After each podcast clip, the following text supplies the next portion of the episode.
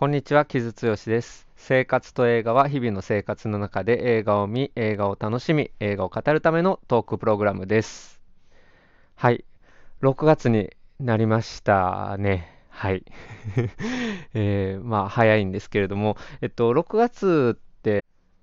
僕にとっては結構まあ、プライド月間が最初に連想されるんですけれども、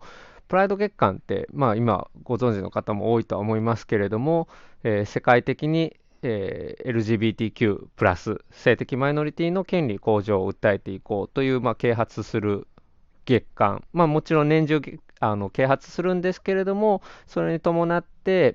えー、プライドパレードが開かれたりとか、そういった、えー、世界中でいろんなイベントが開催されるっていうのがプライド月間ですけれども、まあ日本ではね、なんかこう、プライド月間的なものが最近ちょっと広まりつつある中で、まあちょっとただレインボーの商品出してみたりとか まあちょっと内容的にもちょっと性的マイノリティを、まあ後期の目で見てるようなものがあったりとかして、そういったものがちょっと批判にあったりしているのを見ると、まあ、やっぱりちょっと日本のね、文化風土が、特にこうカルチャー的なところでは、なんか人権を考えたりするのこととかって、あまりやっぱり得意ではないのかなという印象をちょっと受けてしまうんですけれども、まあまあ、あの、とはいえね、プライド月間自体が広がることは悪いことではないので、いろんな批判が出る中で、まあいい形で、ちゃんと人権を考えるっていう形でね、あの変わっていったらいいなっていうふうに個人的には思ってるんですけれども、まあ、そんなこともあって、ちょっと今日は、えー、プライド月間に特にふさわしいかなと思う、今回は新作映画です、を、えー、紹介したいかなと思います。これは、まあ、デンマークがベースに作られた映画のドキュメンタリー映画です。フリー。FLEE の方のフリーですね。逃げるっていう意味ですけれども、フリーという映画です。で、これはドキュメンタリーなんですけれども、まあ、あの、多分検索してルックを見ていただければすぐわかると思うんですけれども、アニメーションなんですね。はい。まあ、アニメーションといっても、まあ、なんて言うんですかね、まあ、いわゆる海外のアニメーションっぽい、ちょっとリリカルなというか、すごいイラストレーション、味のあるイラストレーションがそのまま動いているっていう感じの、えー、まあ、アニメーションになっていて、で、これ、まあ、なぜアニメーションなのかっていうところが、まあ、すごくポイントにはなっている作品なんですけれども、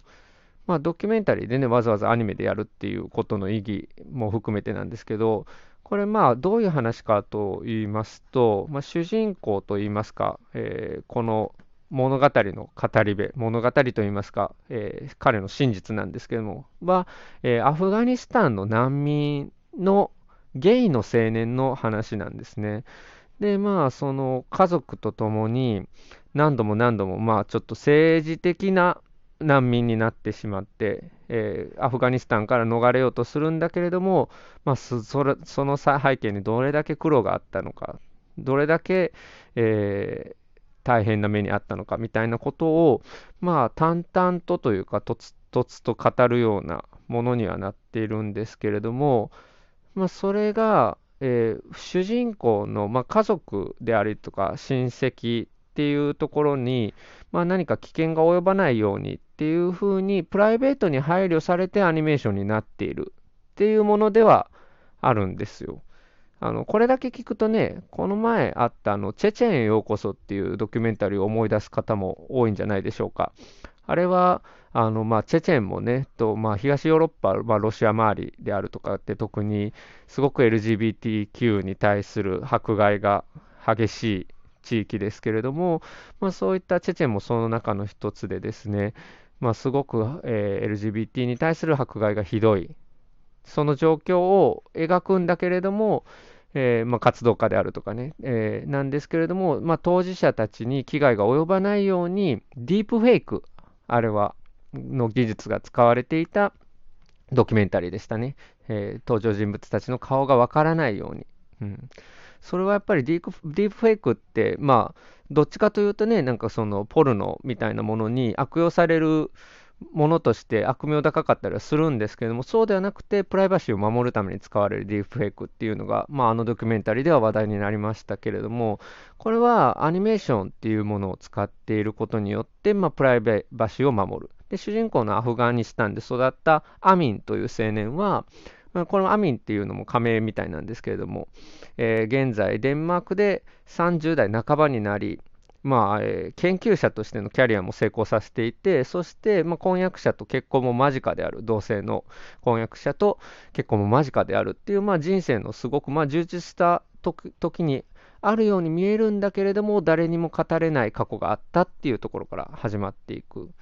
んですね。まあ、その設定というか、まあ、その背景ですね。ごめんなさい。背景自体で、やっぱりすごく、まあ、あの、感じるところがあるんですけれども、それがアニメーションっていうもので描かれることによって、また実写とは違った情感が、まあ偶然にせよ、あの、まあ、もちろんね、アニメーションで使うって決めた瞬間にそれは必然になってるんですけれども、すごく情感豊かに描かれていて、これはね、なかなか見たことがないドキュメンタリーの手法だなと思いましたね。まあ、おそらく、近いところではアリ・フォルマン監督の戦場でワルツをっていう映画を思い出される方がいらっしゃるとは思うんですけれども、んまあ、すごく近いところではありつつも、よりパーソナルな作りになってるなっていうのが僕の今回の印象でですね、まあ、そのアミン青年がアフガニスタンから、まあ、北欧に逃げていくにつれて、どんな話があったのかっていうのが、まあ、ことさらドラマティックにはではないがゆえに、淡々といつ誰がどういうふうに人生がむちゃくちゃになるかわからないことの恐怖っていうのがじわじわ描かれるんですよ。で例えば、うん、その家族が何人かいる中でも、えー、お姉ちゃんたちが先に行ったみたいな話とかも、じゃあ自分はいつどうやって行くのかとか、あるいは自分は兄と母親と一緒のタイミングで行けるのかとか、まあ、そういうもう自分の家族のことが全く自己決定権がない感じの恐ろしさみたいなことであるとか、あるいはデンマークに行ってからもそこから成長していって、なぜじゃあ彼が家族のことを周りに語れなかったのかであるとかっていうのが、あの、とつとつと語られていくわけですけれども、その中で、その、まあ、苦しみであるとか、その恐ろしさみたいなものがですね、えー、なんだかこう、アニメーションという手法を通しているがゆえに、ある種の抽象性を伴っているというか、もちろんね、それはすごく真実で、具体性を帯びたものであるんですけれども、えー、抽象性と、まあ、市場みたいなものもえー、ポエティックな部分ですね、あるんですね。で、それは決してそのアミン青年の体験を損ねるものではなくて、むしろ、えー、一つの、えー、物語として見せる試みでもあるなっていうふうに僕は感じましたね。で、僕自身やっぱりゲイなのでいろいろ考えることはあるんですけれども、えーまあ、もちろんこれはね、フリーは難民の物語でもありつつも、まあ、LGBTQ プラス、まあ、性的マイノリティの映画でもあってですね、やっぱりどこで生まれるかっていうのが、人の人生をどれだけ左右するかっていうのを、まあ、つくづく感じずにはいられないというか、本当に、まあ、今ね、だからそのアミン青年が30代半ばになって、デンマークという、まあ、えー、欧米の中でもその性的マイノリティの権利が、えー、進んでいる国に行ったがゆえに幸福な一見幸福な生活を送れているんだけれどもそれとは全く違うアフガニスタンという国の、えー、トラウマをずっと抱えている、まあ、そのコントラストの残酷さみたいなものとかもやっぱりすごく感じましたし、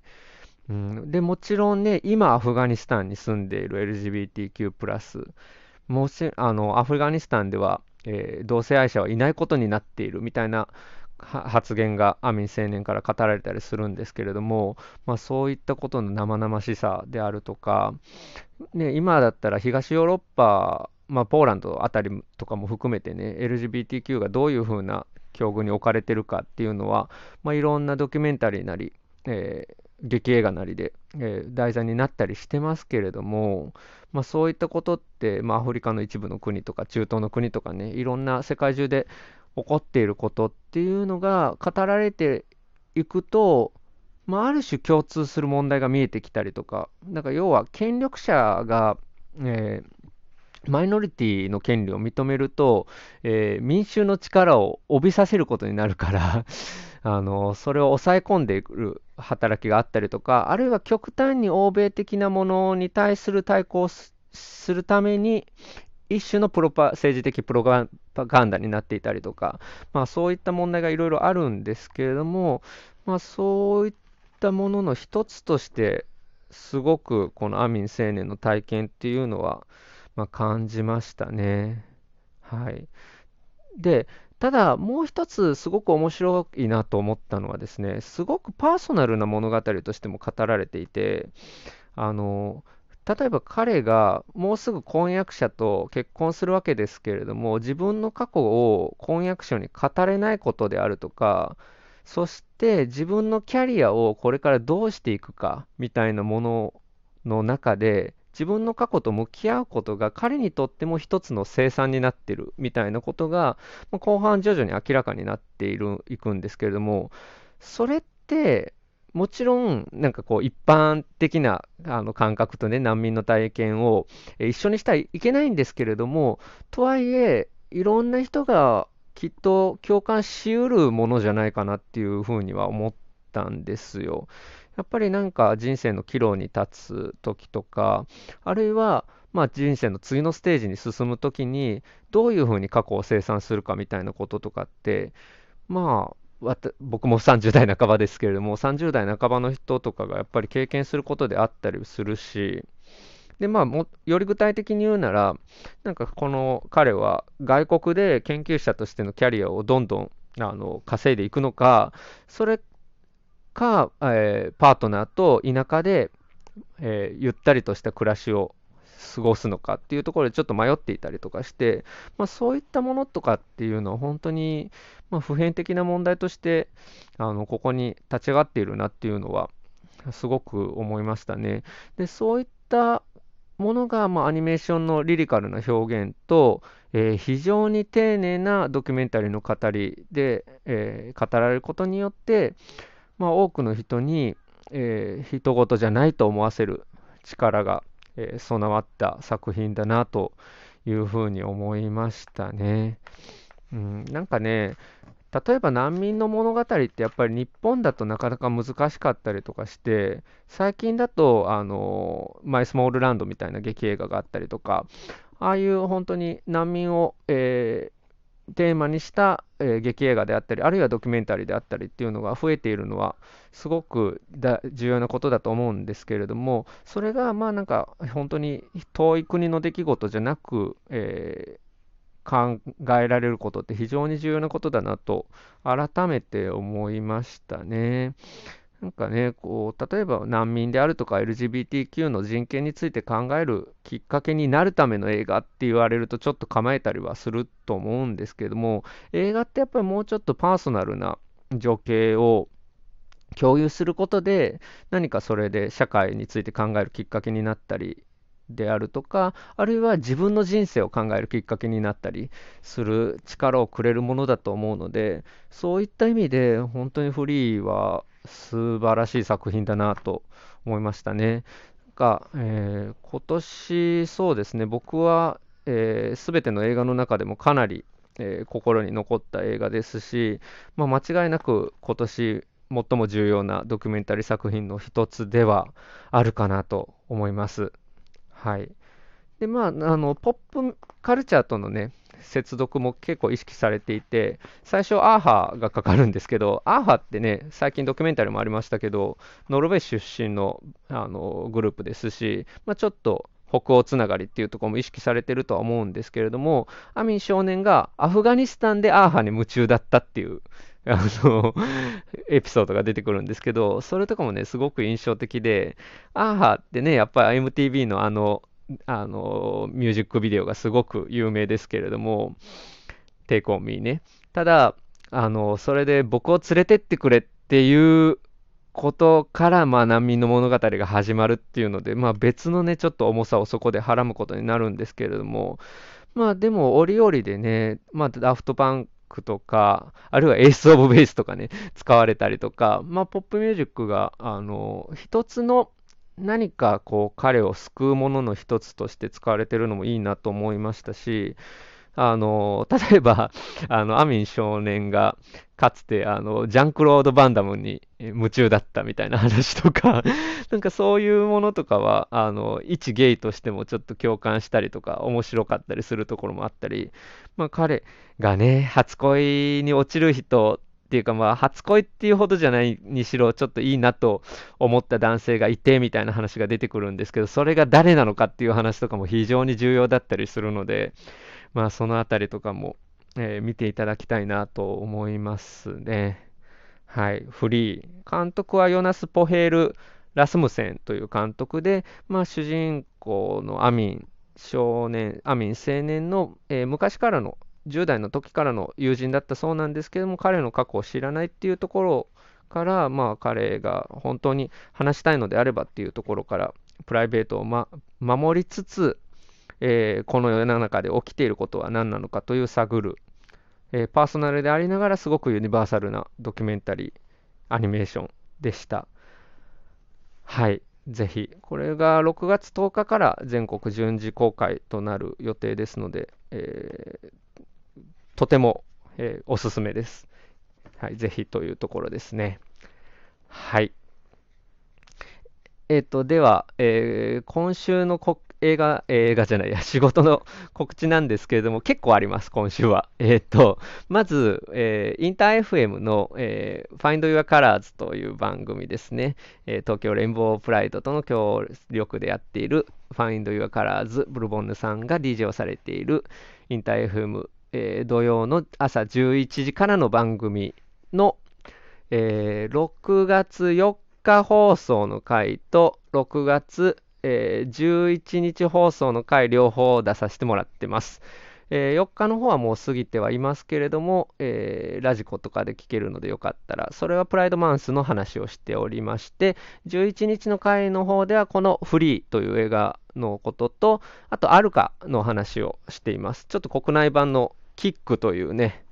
えー、5部作対策がリリースされるんですけども、国内版のリリースされるんですけども、それでアルカの話もしています。そして、そのアルカの国内版のキックシリーズの中のキック4という作品の、えー、ライナーノーツを書いてます。で、まあ、アルカは結構ね、アルカのアルカであったり、アルカのキック1であったりって、ライナーノーツ国内版結構担当させてもらってるんですけども、まあ、今回は全部書くわけにはもちろんいかないので、その中で4を担当させてもらって、、えっと、CD の発売がちょっと7月に延期されてしまったみたいなんですけれども、アナログは出たみたいなので、よければそちらもチェックしてみてください。で、あとはそうだ、プライドマンスっていうこともありですね、えっ、ー、と、ここ数年、えー、Spotify のプライドのプロジェクトのちょっとスーパーバイザーというか、まあ、えー、監修という形で、え協力させてもらってるんですけれども、今年はそんなに自分は前に出てないんですけれども、えー、その中のプレイリストを更新しておりまして、Raise Your Voices という、えー、まあ、今年の Spotify のプライドのメッセージが Raise Your Voice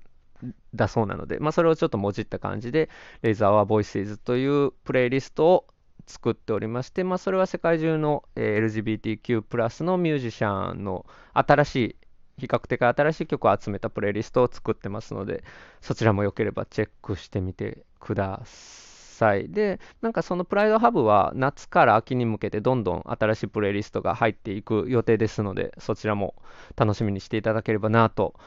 思います。あとは、すみません、もうなんかペラペラと。えー、あとは、えっ、ー、と、ロッキンオン6月7日発売の7月号かな？のポストパンク特集にもちょいちょい書いてて、結構今ね、そのポストパンクは何だったのかっていうことがいろいろ解雇されてるけど、まあ、それはまだ僕ちょっと手元にないので特集自体は見れてないんですけど、結構ね、分厚いポストパンク特集になっているので、結構読み応えあるんじゃないかなと思うので、まあ、ロッキンオンね、あんまり読まないっていう方も結構いらっしゃるかもしれないですけど、案外結構そういうディスクガイド的に面白い特集もやってたりするので、まあ、よかったらチェックしてみてください。はい。あとは、まあ、もうちょっと先だと、まあ、ちょいちょい、あの、このチャンネルでも話してますけれども、6月の末にエレキングのフォーク音楽特集出して、出しますので、それは結構がっつりと関わっていて、かなり充実した内容になっていると思いますので、楽しみにしていただければなというところですね。めっちゃピンポンってチャイムだ。はい、戻ってきました。すいません。えっと、そんなところでしょうかね。はい、6月もね、結構おすすめしたい映画とかいろいろあったりするので、まあ、ソロの回でおすすめしたりできればなと思っています。ではでは、えー、来週は大阪くんと多分2人の回をやろうかなと思ってます。ではでは、えー、良い6月を。